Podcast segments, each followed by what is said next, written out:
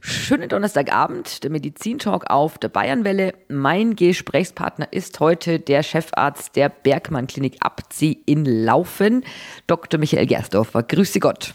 Guten Abend. Ist ja jetzt schon der dritte Monat in Folge, dass wir uns sprechen.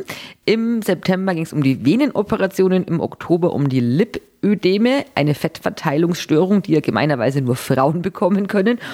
Und jetzt reden wir über ein Thema, das jetzt gerade durch die Corona-Impfstoff-Debatte, Diskussion durch dieses Thema sehr aktuell geworden ist. Und zwar sind das die Thrombosen. Vielleicht können Sie mal ganz generell erstmal sagen, wie hängt denn jetzt eine Thrombose und diese Corona-Impfung zusammen? Oder warum wird das so in Zusammenhang gebracht und kommt immer wieder auf? Also es gibt bestimmte Impfstoffe, wie zum Beispiel AstraZeneca, das ist ja groß in der Presse gewesen, ähm, die in einer sehr geringen Wahrscheinlichkeit eine Thrombose in den abfließenden Gefäßen des Gehirns, also in den Venen des Gehirns machen, in den Sinusvenen.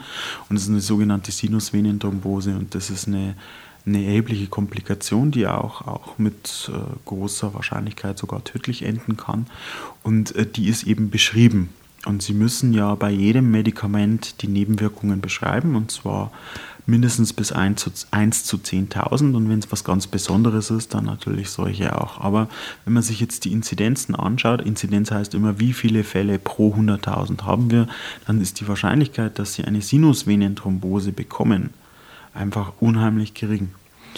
Ähm, die Wahrscheinlichkeit, dass Sie eine Thrombose bekommen, wenn Sie zum Beispiel eine fluoride Corona-Erkrankung haben, die ist dann natürlich wesentlich höher. Also wenn man das jetzt ähm, dieses Impfrisiko mit dem Risiko, eine Thrombose während einer Corona-Erkrankung zu bekommen, in Vergleich setzt, dann ist es schon so, dass sie, wenn sie Corona haben und eine Thrombose kriegen, eher daran sterben, als wenn sie geimpft sind und eine Sinusvenenthrombose haben. Das ist die Wahrscheinlichkeit geringer. Und in der Medizin hat halt vieles mit Wahrscheinlichkeiten zu tun und viel mit Statistik und Daten zu tun und ich muss immer grinsen, wenn dann die Leute kommen und eine einzelne Studie zitieren und sagen, ja, die habe ich gelesen. Ähm, letztlich, wir machen in der Medizin ja ganz häufig so Meta-Analysen. Das heißt, man packt alle Studien zu dem Thema zusammen, schaut die alle an, inwieweit sind die vergleichbar und macht dann eine Meta-Analyse. Meta-Analyse heißt, dass die Studien, die man ausgesucht hat und in dieser Analyse drin hat, die dann nimmt und dann eine Aussage treffen kann. Und das konnten wir vorher immer nicht so, weil wir jetzt so wenig Studienmaterialien hatten. Das hat sich mittlerweile geändert und man kann ganz gute Meta-Analysen lesen. Und ähm, das ist immer so ein bisschen, ja, für jemanden, der wie ich jetzt Wissenschaft gemacht hat, immer so ein bisschen zum Grinsen, wenn dann einer mit einer einzelnen Studie herkommt wir hatten eine Studie äh, PFOA in Altötting im Wasser. Das war eine dänische Studie mit 350 Patienten, da hatten fünf PFOA. Und dann ist dann ein Riesenhype drum gemacht worden. Diese Studie ist überhaupt nicht, nicht aussagekräftig, weil die, die, die, die Anzahl der Patienten so wenig ist. Da muss man schon auch immer ein bisschen aufpassen. Und äh, da ist die Diskussion gerade sehr also für mich als, als, als, als Wissenschaftler ist die Diskussion für mich immer etwas zu emotional. Genau, also das mit dem AstraZeneca, das habe ich auch gehört. Den hat man mir auch nicht geraten, weil ich da irgendwie scheinbar genau die Risikogruppe sind. Wie ist das bei den anderen Impfstoffen? Gibt es da auch diese Risiken mit der Thrombose? Also bei BioNTech ist das eher nicht so beschrieben. Da ist häufiger beschrieben, also häufiger jetzt wieder da gibt es gute israelische Studien, auch gute israelische Meta-Analysen, dass ähm, Männer zum Beispiel so um die 25 bis 35, 40 eher eine Herzmuskelentzündung bekommen. Und äh, da, ist, also, da ist die Thrombose jetzt eher nicht das Problem, sondern da ist man dann eher in der Risikogruppe, wie Sie jetzt sagen, AstraZeneca, finde ich als Frau in der Risikogruppe in meinem Alter, eine Sinusvenenthrombose zu bekommen. Und so ist es halt als Mann bei, Astra, äh, bei, bei BioNTech, da kriegen Sie eher eine Myokarditis. Aber auch da sind die Inzidenzen einfach niedrig. Wobei es natürlich immer auch eine Dunkelziffer gibt. Also nicht jede Myokarditis kann dann und so weiter und so fort. Das ist immer das, was ich auch gelegentlich höre, ja, jemand hat einen Autounfall gehabt und hat dann äh, noch das Corona-Testschäppchen reingekriegt und dann ist er gestorben, dann war er ein Corona-Toter. Ob das immer so stimmt, weiß ich nicht, aber das ist halt auch, äh, werden, diese Debatten werden immer emotional geführt. Die Wahrscheinlichkeit, dass man eine Myokarditis kriegt, ist tatsächlich sehr gering, Aber es gibt diese Fälle, also kenne ich auch selber. Und natürlich sind die Leute nach der Impfung auch schlecht beieinander. Aber ich hatte eine Masernimpfung erst und äh, so vor drei Jahren, die habe ich jetzt auch nicht so schön in Erinnerung, muss ich auch ehrlich gestehen. Warum sind da gerade die Frauen oder irgendwie die Frauen im mittleren Alters, so wie ich das gehört habe, gefährdet bei dieser Thrombose und AstraZeneca? Also die genauen Gründe weiß ich nicht und da äh, müsste man jetzt tatsächlich wirklich mal die Studien lesen, ob das wirklich immer nur diese Frauen sind.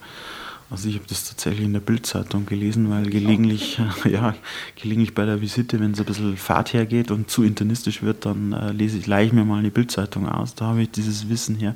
Tatsächlich weiß ich jetzt gar keine Studie, das muss man tatsächlich nachlesen. Da muss ich jetzt auch ehrlich gesagt passen. Ähm, warum das jetzt äh, ausgerechnet Frauen sind, ob man das wirklich auch schon weiß und, und so untersucht hat, da kann ich jetzt gar keine Stellung nehmen. Dann gibt es ja immer noch die Diskussion oder kommt immer wieder auf, Impflangzeitschäden, dass da viele Angst davor haben, dass sie dann später irgendwas bekommen. Könnte man dann später auch noch eine Thrombose kriegen oder kriegt man die wenn dann gleich? Also Langzeitstudien haben wir natürlich noch keine, weil ja die Impfungen äh, zu kurzzeitig sind. Es ist jetzt, äh, was ich so gelesen habe, Langzeit haben wir eben nicht, aber so mittelfristig ist es so, dass es natürlich Impfschäden gibt. Das gibt es bei jeder Impfung. Also wenn Sie jetzt nachlesen, Masernimpfung zum Beispiel, gibt es Impfschäden, äh, zum Teil sogar schwerste Impfschäden mit, mit wirklich dann auch behinderten Kindern. Das, das, das gibt es alles. Und man muss schon immer abwägen bei jeder Impfung auch. Ist es wirklich jetzt eine, eine nötige Impfung oder ist es, also wenn Sie jetzt Fleckfieber impfen wollen und fahren aber nicht ins Fleckfiebergebiet, würde ich mir das verkneifen. Ja. Wenn ich eine Masernimpfung brauche oder ein Masern, ich möchte das äh, gerne geschützt wissen und dann gibt es halt diese Langzeitfolgen.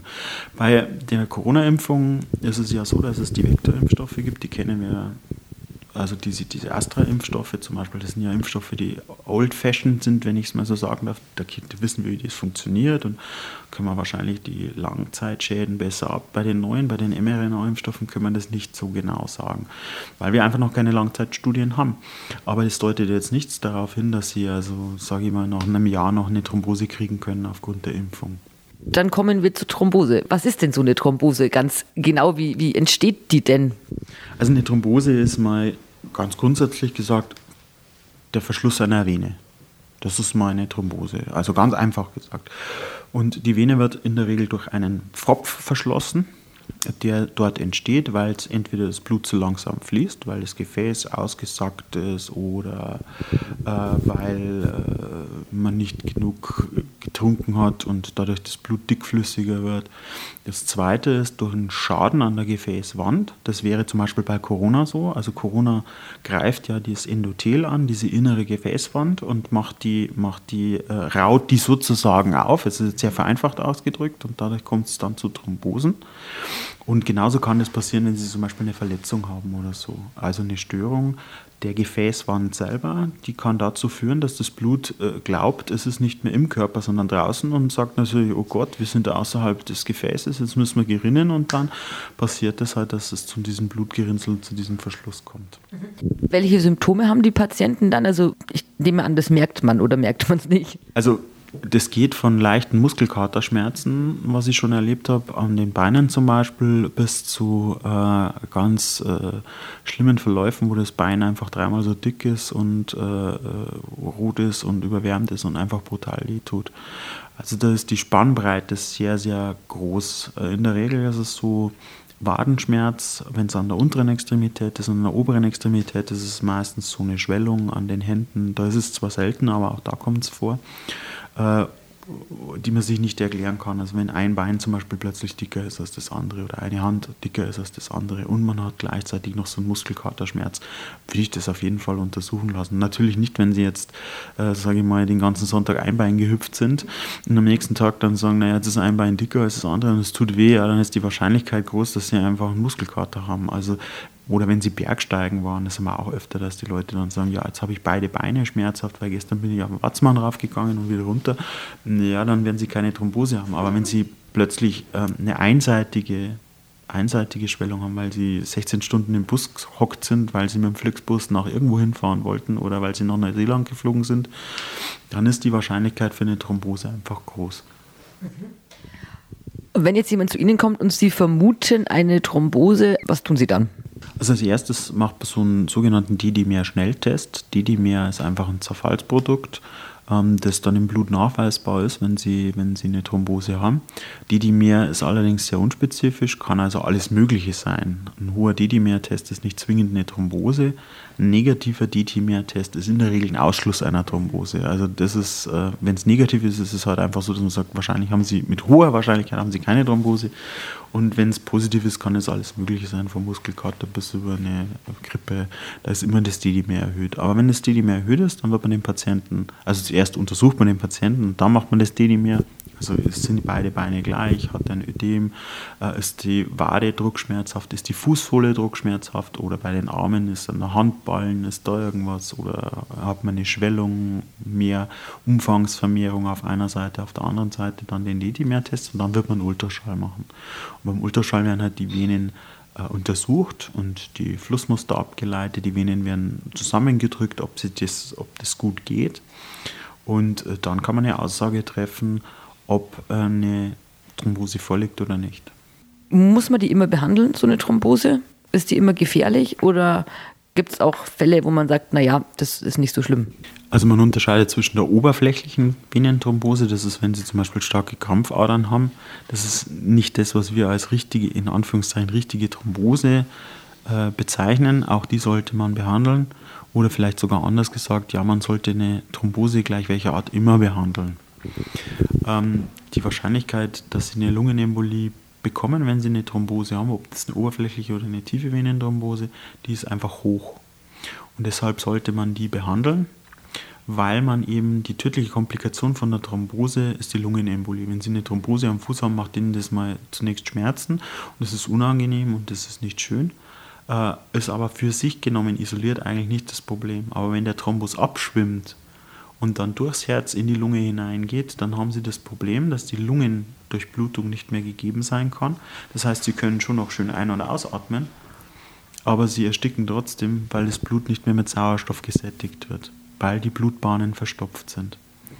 Und dann ersticken sie daran und, und sterben dran. Also muss man ja mal so auch sagen. Und deswegen würde ich jede Thrombose mal grundsätzlich behandeln. Die Frage ist immer, wie man es behandelt, wie lange man es behandelt. Das ist dann tatsächlich was, was man diskutiert. Aber zunächst würde ich es mal immer behandeln. Wenn man jetzt wirklich so eine Lungenembolie hätte, könnten Sie dann noch was machen oder äh, heißt es dann automatisch, man ist tot? Also es ist natürlich bei der Lungenembolie auch so, dass es verschiedene Ausprägungen gibt. Also es gibt eine schwere Lungenembolie, wo wirklich ein, ein Lungenflügel nicht mehr durchblutet ist und es gibt teilweise Lungenembolien. Aber es ist mir als Notarzt tatsächlich schon passiert vor einigen Jahren, dass ich also äh, äh zu einer Familie gerufen wurde. Da sind dann vor dem Bauernhaus die drei Kinder gestanden und haben furchtbar geweint und drin hat der Vater die Mutter reanimiert und ein kleines Baby hat geschrien die Mutter hat halt infolge der Geburt eine, eine Thrombose bekommen, hat es auch dem Mann gesagt, dass es immer wieder wehtut, das Bein, und sie müsste mal zum Arzt, aber es ist so anstrengend mit den Kindern. Und dann hat sie eine Lungenembolie bekommen und wir haben die zwei Stunden reanimiert und haben ein Lyseverfahren gemacht und die war dann letztlich verstorben. Wenn die früher zum Arzt gegangen wäre, dann hätte sie ein paar Thrombosespritzen bekommen und dann hätten die vier Kinder noch eine Mama. Also man muss das schon auch immer, das ist natürlich jetzt ein sehr, sehr drastischer Fall, aber das ist durchaus was, was, was vorkommen kann der Medizintalk auf der Bayernwelle mit meinem Gesprächspartner, dem Chefarzt der Bergmann Klinik Abtsee in Laufen, Dr. Michael Gersdorfer. Grüß Gott nochmal. Guten Abend nochmal. Wir sprechen ja heute über die Thrombosen. Das ist ein Thema, das ja gerade mit dem Coronavirus wieder sehr aktuell ist, weil immer wieder die Geschichte aufkommt, dass das auch von Impfungen kommen könnte. Das haben wir jetzt schon gerade geklärt, wie da die Lage wirklich ist. Leider beschäftigt uns ja dieser Virus immer noch im alltäglichen Leben. Welche Maßnahmen gelten denn bei Ihnen an der Klinik? Gerade jetzt im Herbst, wo ja unsere Inzidenz- und Fallzahlen und unsere Hospitalisierungsrate, wie man das ja neuerdings so schön nennt, wieder so nach oben geschnellt ist? Also wir haben natürlich äh, ohnehin hohe Hygienestandards. Also auch in Nicht-Corona-Zeiten haben unsere Mitarbeiter hohe Hygienestandards. Im Moment ist es so, dass wir äh, wieder mit FFP2-Masken arbeiten, einfach um um auch den größtmöglichen Schutz äh, für die Patienten und auch fürs Personal ähm, zu bieten. Wir haben auch so eine Art Einlasskontrolle. Also ich, ich sage mal, es ist unsere Türsteherin. Ähm, da wird dann Fieber gemessen und äh, wenn jetzt jemand zum Beispiel eine erhöhte Temperatur hat, dann wird er kurzfristig mal gemessen oder er wird nach Hause geschickt und wir haben sehr viel elektives Geschäft, es sind ja ganz wenig Notfälle, sodass wir auch Patienten verschieben können, wenn da jetzt irgendwie der Verdacht da ist. Ähm, das tun wir auch, wenn es notwendig erscheint.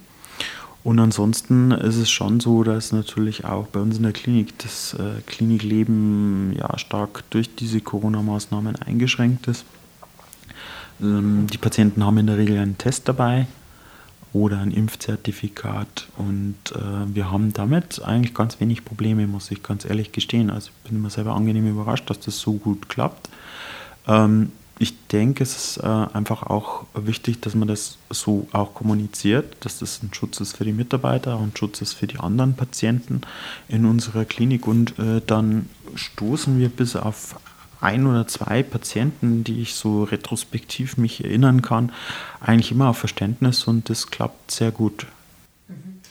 Wie ist denn das eigentlich, wenn ich jetzt zu Ihnen in die Klinik komme und nicht geimpft bin? Muss ich dann den PCR-Test auch selber zahlen oder wird der mir dann gezahlt? Weil ich muss ihn ja dann haben. Oh, das weiß ich jetzt ehrlich gesagt gar nicht. Da, da, da müssten wir jetzt tatsächlich unsere Hygienefachschwester fragen. Die weiß sowas, weil das ändert sich ja auch immer irgendwie wieder. Und ähm, ich habe das für mich äh, ehrlich gesagt outgesourced. Also äh, irgendwann so nach dem vierten Update habe ich mir gedacht, das ist mir jetzt wurscht, das, äh, da haben wir jemanden, der kümmert sich darum, der sich da auskennt. Im Zweifelsfall einfach bei uns in der Klinik anrufen. Kommen wir wieder zum Thrombose-Thema. Gibt es denn da eine Risikogruppe? Wir haben jetzt schon wieder, wie oft bei Ihnen, immer viel über Frauen gesprochen, weil irgendwie haben Sie immer so Krankheiten, für die Frauen, glaube ich, besonders anfällig sind. Ja, tatsächlich bin ich, also das letzte Mal, das muss ich schon auch nochmal sagen, angesprochen worden, dass ich frauenfeindlich bin. Also ich bin überhaupt nicht frauenfeindlich. Ich kann da gar nichts dafür. Also im Gegenteil, ich, ich habe drei Töchter und ich bin überhaupt nicht frauenfeindlich. Also möchte ich das schon auch mal betonen. Also ich bin auch in der letzten Gemeinderatssitzung auf mein Interview angesprochen, wo es hieß, ich sei frauenfeindlich. Das bin ich überhaupt nicht. Also bitte nicht, ich bin nicht frauenfeindlich. Im Gegenteil, äh, ich äh, finde Männer und Frauen gleich. Aber leider ist es so, dass bei manchen Erkrankungen halt die Frauen einfach äh, negativ bevorzugt werden, ja, um es mal genau. vorsichtig auszudrücken. Aber das ist ja nicht, äh, da kann ich nichts dafür. Also nicht frauenfeindlich, aber ja, bei Thrombosen ist es auch so, dass Frauen tatsächlich häufiger Thrombosen haben, vor allem wenn sie rauchen und die Pille nehmen. Da ist die Thrombogenität tatsächlich höher. Das zeigen auch die Meta-Analysen, dass das äh, keine gute Kombination ist, die Pille zu nehmen und zu rauchen. Da kriegt man einfach häufiger auch Thrombosen, dann das ist tatsächlich so. Warum ist das so? Ah ja, da fragen Sie mich jetzt echt schwierige Fragen. Das ist schon fast ein bisschen wie im Staatsexamen. Also ähm, ich denke einfach, dass weil jetzt wieder die weiblichen Hormone kommen, ähm, dass, äh, wenn sie die Pille nehmen, haben sie natürlich eine Veränderung des, des Hormonstatus. Und wenn sie zusätzlich rauchen, rauchen schadet ja auch den Gefäßen, haben sie einfach eine höhere Thrombogenität. Könnte ich denn oder kann ich so einer Thrombose vorbeugen oder geht das nicht? Also es gibt genetische Erkrankungen, die äh, das, das äh, Gerinnungssystem des Körpers negativ beeinflussen. Faktor 5 Leiden ist zum Beispiel so eine. Das ist eine vererbbare Erkrankung, wo sie eine erhöhte Thrombogenität haben. Da gibt es noch verschiedene andere Erkrankungen, aber es ist so die, die häufigste, die mir in der Praxis vorkommt. Ähm, wenn man das nicht weiß, dann ist es schwierig. Also irgendwann kriegt man eine Thrombose und dann empfehlen wir den Leuten, wenn sich die Thrombose nicht erklären lässt, schon auch diese Tests zu machen, gerade wenn die Kinder haben. Also sind, sind, sind sie Träger für das Faktor 5 Leiden gehen. Ähm, in der Regel ist es so, vermeiden sie längere Sitzpositionen, wie zum Beispiel im Flugzeug oder im Bus oder im Auto ähm, bewegen Sie sich ausreichend? Trinken Sie ausreichend? Also das ist auch wichtig. Äh, wird bei Flugreisen ja auch immer gesagt, bitte trinken Sie noch und dann gehen die Stewardessen immer rum. Also Flugbegleiterinnen, Stewardessen sagt man jetzt wieder frauenfeindlich. Also die Flugbegleiterinnen ähm, und bieten Getränke an, das ist ganz wichtig, dass man wirklich ausreichend trinkt und sich bewegt. Wenn Sie jetzt eine längere Flugreise haben oder eine Urlaubsreise oder Busreise oder Fahrtauto, dann würde ich Ihnen Thrombose-Strumpf empfehlen. Dann gibt es viele Patienten, die sagen, ja, soll ich Aspirin nehmen? Ja, können Sie machen, kriegen Sie kein Kopfweh, gegen eine Thrombose hilft es wenig. ähm, da muss man dann tatsächlich, wenn man da Angst hat, einfach so ein niedermolekulares Heparin oder sowas spritzen. Ähm, damit können Sie es vermeiden. Ansonsten ist es wie immer in meinem Fach, je mehr Sie sich bewegen, desto weniger werden Sie krank. Ob Sie jetzt Mann oder Frau sind, ist da ziemlich egal. Sehr gemein. Ja, es ist so. Ja. Ähm, warum hilft mir bei diesem, das hat mich nämlich auch noch aufgeschrieben mit den Langstreckenflügen, ähm, wie man dagegen steuern kann. Warum hilft dann da so ein Strumpf? Weil der Strumpf verhindert, dass das Blut sozusagen absackt. Also der, der Strumpf stützt von außen das Gefäßsystem und drückt das immer so ein bisschen zusammen und tonisiert das. Und dadurch kann das Blut nicht so versacken. Und das ist der eigentliche Schutzmechanismus dabei das wäre jetzt äh, so eine Vorbeugemaßnahme oder eine Maßnahme bei Langstreckenflügen, wo man jetzt tatsächlich dann auch nicht, nicht aufstehen kann, wenn man jetzt nur mit zehn Stunden im Flugzeug sitzt, außer dass man vielleicht mit zur Toilette geht, aber mehr geht ja meistens nicht. Wenn Sie jetzt bei mir so eine Thrombose diagnostizieren, ähm, welche Therapiemöglichkeiten haben wir denn dann? Also was, was können Sie denn dann alles machen? Also zunächst wird man mal das Ganze versuchen, konservativ zu behandeln. Also weit über 95 Prozent der Thrombosen lassen sich konservativ behandeln. Konservativ behandeln heißt, dass man ihnen ein Medikament gibt. Ähm, in Bayern sagt man einen Blutverdünner. Das ist natürlich nicht so ganz richtig, weil der verdünnt das Blut nicht, sondern er setzt lediglich herab, dass das Blut gerinnen kann. Ähm, das ist keine Verdünnung im eigentlichen Sinn, aber das ist halt bei uns hat sich das so eingebürgert. Also man gibt ihnen einen Blutverdünner. Dadurch wird das Blut ungerinnbarer gemacht und die Thrombose kann nicht mehr werden. Das ist das eine. Und das andere ist, man wird eine Kompressionstherapie machen. Also jetzt äh, freuen Sie sich gleich wieder, aber ja, man darf einen Stumpf anziehen. Und äh, damit wird einfach dieses Ödem, diese Schwellung des Beins reduziert und dann ist es für Sie angenehmer. Das sind so die ersten Maßnahmen. In selteneren Fällen kann man, wenn die Thrombose frisch ist, auch operieren. Macht man zum Beispiel bei einer Beckenthrombose unter Umständen, äh, wenn die so ausgeprägt ist, dass man sagt, naja, das operiert man jetzt. Also habe ich in meiner Karriere drei oder vier operiert, also mehr waren es sicherlich nicht. Akut offen mit Bauch auf operiert. Und äh, dann gibt es die neueren Methoden wie Lyseverfahren, also ein Medikament spritzen, das den Thrombus auflöst. Es gibt äh, äh, ja, irgendwelche äh, Stents oder Absaugverfahren. Da muss man dann einfach schauen, was passt für den Patienten. Aber das ist eher die Ausnahme tatsächlich. So eine Thrombektomie heißt das, eine operative. Ist auch sehr blutig, also ist schon was, wo man sagt, ja, da braucht man schon vielleicht ein paar Blutkonserven unter Umständen und man braucht eine Intensivstation nachher. Also das ist nichts, was man so en passant macht. Wollte ich gerade sagen, also man macht die Operation selten, weil das einfach äh, schon gefährlich ist, oder? Ja, und es ist in den seltensten Fällen wirklich notwendig, also das auch zu machen. Sondern man kann es konservativ mit sehr guten Erfolgen behandeln. Und Sie werden sich als Arzt immer überlegen, schadet das, was ich tue, mehr oder ist es wirklich ein Vorteil für den Patienten? Und in dieser Abwägung ist es meistens so, dass man sagt, man macht es konservativ, weil dann äh, schadet man dem Patienten tatsächlich weniger. Und wenn ich dann ähm, so eine konservative Therapie wahrscheinlich kriege bei meiner Thrombose, ist dann wieder alles okay und brauche ich mir dann keine Sorgen machen oder muss ich dann trotzdem ähm, aufpassen oder ähm, kontrollieren lassen oder was auch oder darf bestimmte Dinge nicht machen? Wie schaut es da aus? Also es ist so, das ist abhängig auch ein bisschen vom Alter und von dem äh, haben Sie eine Erklärung für die Thrombose. Also wenn Sie zu mir sagen, naja, ich komme jetzt gerade aus Australien zurück, bin 20 Stunden im Flugzeug gesessen und jetzt habe ich eine Thrombose, dann ist die für mich erklärbar. Das heißt, ich würde so eine halbe, ein halbes Jahr diesen Blutverdünner in Anführungszeichen empfehlen und einen Kompressionsstumpf empfehlen und nach einem halben Jahr würde ich es gut sein lassen. Wenn Sie aber plötzlich, wenn Sie jetzt zu mir kommen und sagen, ja, ich habe jetzt plötzlich eine Thrombose und kann mir die überhaupt nicht erklären, weil ich bin nicht gesessen, ich war nicht krank, ich habe alles immer ganz normal gemacht, dann ist es schon so, dass man, dass man nach der ersten Thrombose auch den Blutverdünner absetzen wird, aber man wird sagen, ja, Frau Fuchs, gehen Sie doch bitte mal äh, an die Uniklinik und lassen Sie sich untersuchen, haben Sie irgendeinen genetischen Defekt, irgendeinen Faktor 5 Leiden oder Protein C oder S-Mangel, dann wird man das anschauen und schauen, ob da eine Erklärung ist. Das muss man, kann man aber erst machen, wenn die Blutverdünner abgesetzt sind, sonst funktioniert das Ganze nicht. Und äh, wenn Sie dann nochmal eine Thrombose kriegen, dann äh, ist es schon äh, so, dass man sagt, vielleicht wollen Sie den Blutverdünner länger nehmen. Das Gleiche ist, wenn ich Patienten habe, die sage ich mal über 60 sind und plötzlich eine Thrombose kriegen, dann sage ich immer, bitte gehen Sie auch zur Gastroskopie, zur Koloskopie, ob Sie ein Malignom haben, sprich einen Krebs. Der kann das machen, das nennt man paraneoplastisches Syndrom. Da muss man immer schauen, oder zum Urologen oder zum Gynäkologen bei den Frauen einfach zum Schauen, ist da auch wirklich überall so grob alles in Ordnung. Ähm, nur um sicher zu gehen, dass diese Thrombose keinen anderen Ursprung hat. Nach der Thrombose ist immer so eine Sache, ähm, das kommt auch darauf an, wie stark ist die Thrombose, wie ausgeprägt ist die Thrombose, ob sie nachher ein sogenanntes postthrombotisches Syndrom bekommen. Das heißt, das Blut läuft ja normal in den tiefen Venen wieder zurück. Wenn die tiefen Venen verschlossen sind, sucht sich das Blut schon einen anderen Weg. Aber bis sich dieser Weg gebahnt ist und äh, wenn die großen, die tiefen Venen wirklich verschlossen sind, langstreckig verschlossen sind, dann haben sie tatsächlich ein Problem, weil dann kriegen sie Ulzera, also Geschwüre an den Beinen im Worst Case. Und dann muss man auch überlegen, ob man ihnen ein Stück von dieser, äh, von dieser Vene dann tatsächlich operieren muss. Ähm, das ist schon so, das postthrombotische Syndrom, so heißt dieser Komplex mit dicken Bein bis hin zum Elefantenbein, sagt man heute nicht mehr, aber nur damit man sich auch äh, vorstellen kann als Laie, wie das dann ausschauen kann. Das ist so der Worst Case. Und ähm, dann, das ist dann unter Umständen auch bleibend. Also du musst dann schon auch immer den Strumpf tragen und schauen, dass das gar nicht so weit kommt, dass das postthrombotische Syndrom, Syndrom sich gar nicht so stark entwickeln kann.